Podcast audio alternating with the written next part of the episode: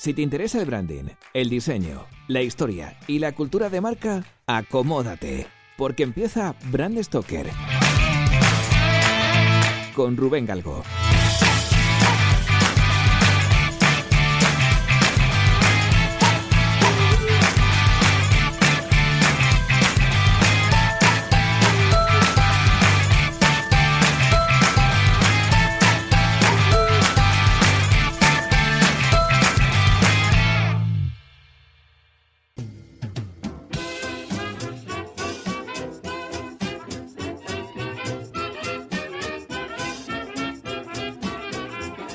Las primeras maletas surgieron con el florecer de una cultura tan viajera como la romana. Dada su afición a la exploración de nuevos territorios, los legionarios romanos desarrollaron el primer modelo de maleta que les permitía guardar y proteger sus enseres durante largos trayectos.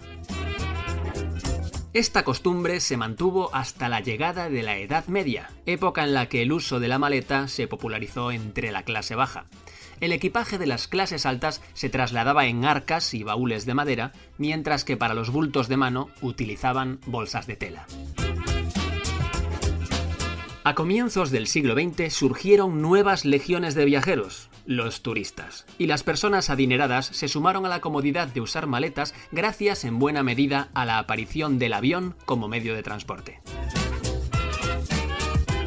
Justo en esa época es cuando arranca la historia de nuestra marca de hoy, porque desde su fundación en 1910, Samsonite ha sido el fabricante de equipaje más innovador del mundo. Se ha situado en la cabeza del sector gracias a la utilización de nuevos materiales y la creación de nuevos diseños, pero no me quiero adelantar. Primero tengo que presentaros a su fundador, Jesse Schwader. Schwader nació en plena fiebre del oro americano, 1882, en el campamento minero de Black Hawk, Colorado. Cuando cumplió 11 años, su familia se trasladó a Denver, donde su padre abrió una tienda de muebles de segunda mano, mientras que él se ganaba unas pelillas como recadero y vendedor de periódicos. Pero el negocio familiar no iba tan bien como esperaban, y Schwader convenció a su padre para cerrar eso y abrir una tienda de equipajes.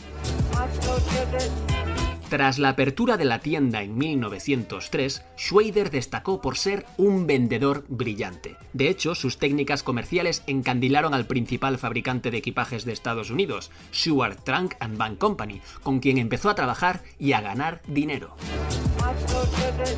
En su primer año como comercial viajó a Nueva York y ganó más de 4.000 dólares de la época en comisiones, toda una pasta pero lo más importante fue que ese contrato le ayudó a crear su propia compañía en la trastienda del negocio familiar, y en 1910, con tan solo 28 años, fundó Schwader Trunk Manufacturing Company. Buena parte de las ganancias de la firma venían de la fabricación de robustos baúles de madera que construía con la ayuda de apenas 10 empleados, lo cierto es que el negocio le iba lo suficientemente bien como para que, pasados dos años, pudiera contratar a sus hermanos y a su padre y abrir una fábrica de más de 600.000 metros cuadrados en el Parque Industrial de Montebello, también en Denver. Este cambio se formalizó en 1912 cuando cambió por primera vez el naming de su empresa y pasa a denominarse Schwader Bros. Hasta ahora no se había comentado que los Schweider eran una familia especialmente religiosa y practicante, y como buen judío, el padre de Schweider tenía ojo para los negocios e insistió a su hijo en no competir con precios bajos y fabricar productos de alta calidad, costasen lo que costasen, y así poder posicionarse como marca de lujo. Afortunadamente, Jesse hizo caso a su padre. Ese afán por demostrar la calidad y la robustez de sus maletas les llevó a invertir en marketing y publicidad.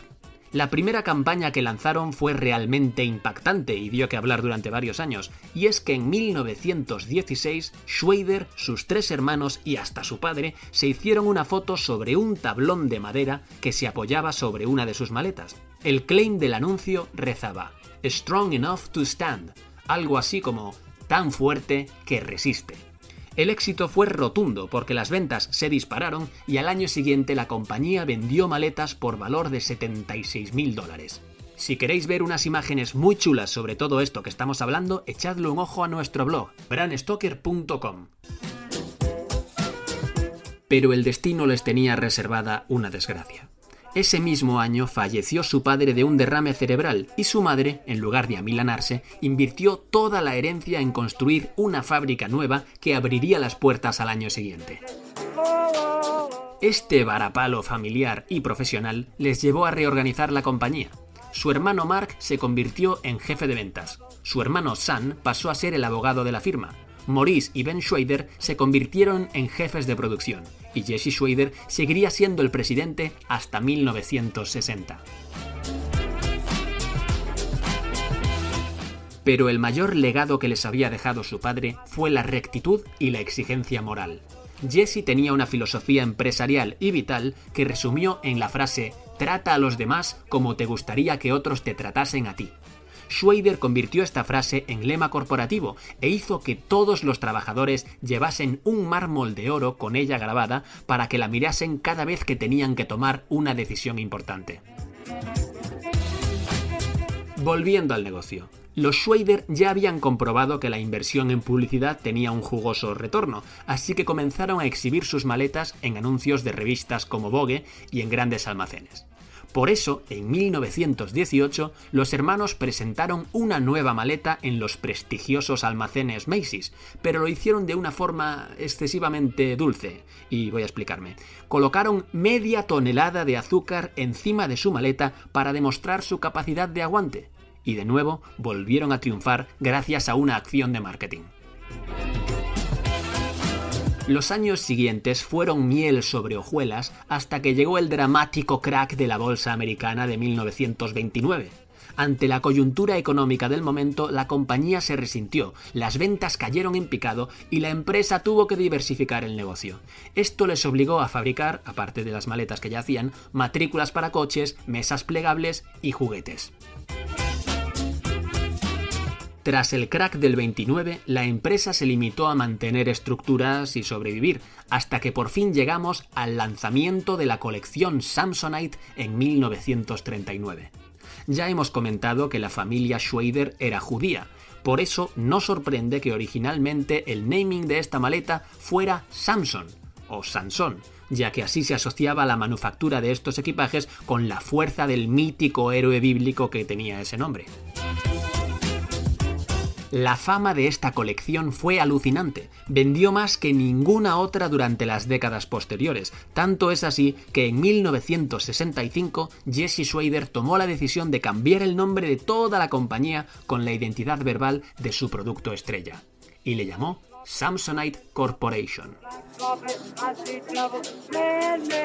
De nuevo, tiempos convulsos azotan a la firma. El mundo estaba desolado por las atrocidades del nazismo y Estados Unidos decidió entrar de lleno en la Segunda Guerra Mundial. Esta situación también afectó a Samsonite, claro, ya que en 1941 pasó a producir exclusivamente equipaciones para el frente. Aún así, la inversión en la investigación de nuevos materiales les llevó a desarrollar la colección Streamline, que tenía la particularidad de estar construida con una fibra vulcanizada que simulaba el aspecto del cuero. Los avances tecnológicos fueron en aumento y en 1956 sacaron las maletas Ultralight, que fueron las primeras que no tenían marcos de madera. Posteriormente, en 1969, sacaron la mítica línea Streamline con su archiconocida carcasa plástica. Tras la jubilación de Jesse Schwader en 1960, la compañía volvió a diversificar su negocio. Y esto me lleva a hablaros de una marca que ya hemos visto antes en Bran Stoker, y es que en 1970 Samsonite empezó a importar juguetes de Lego a Estados Unidos y Canadá, porque como recordaréis, hasta entonces no habían cruzado el charco. Ese mismo año, Bernard Shadow inventó la primera maleta con ruedas, el famoso trolley, y como os podéis imaginar, la publicidad y el marketing también le funcionaron a ese empresario de Massachusetts.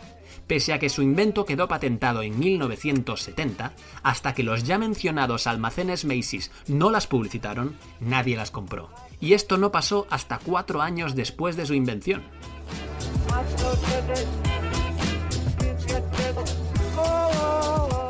Tras la muerte del fundador, Jesse Schwader, en 1970, la empresa cambió de propietario varias veces.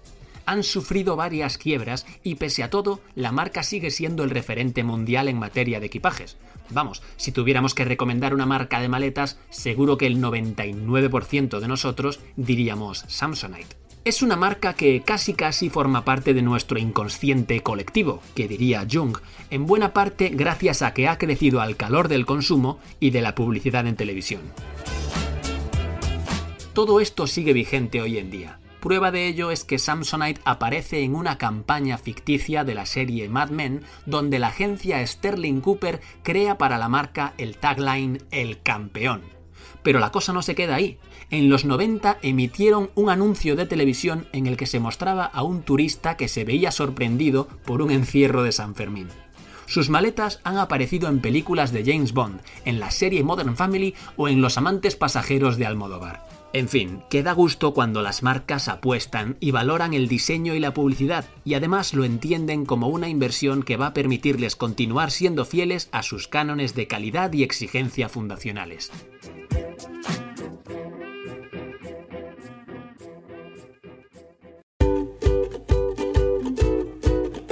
Pues hemos llegado al final de este programa de Brand Stoker y como siempre tengo que deciros que ha sido un placer. Pero antes de echar el cierre quiero recordaros que podéis apoyar nuestro trabajo de dos formas muy sencillas.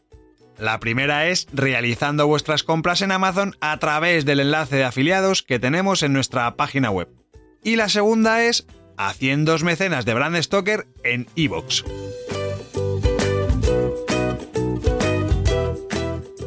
Brand Stoker es una iniciativa de Gallicus. Gallicus es el estudio especializado en creación y gestión de marcas que dirige Rubén Galgo. Si lideras una empresa o eres la persona responsable de crear o actualizar la marca de tu compañía, no dudes en ponerte en contacto con nosotros. Búscanos en nuestra web gallicus.com.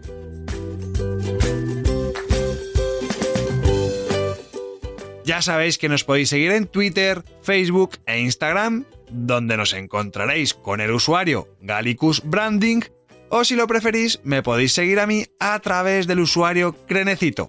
Por supuesto, no olvidéis comentar este programa, darle a me gusta y compartirlo en vuestras redes sociales. Y si os habéis quedado con ganas de más, podéis escuchar más programas de Brand Stoker en iVoox y sobre todo en brandstoker.com. Muchas gracias por estar ahí y recordad, como dijo Paul Rand, el diseño es simple. Por eso es tan complicado. Hasta el próximo programa. ¡Chao!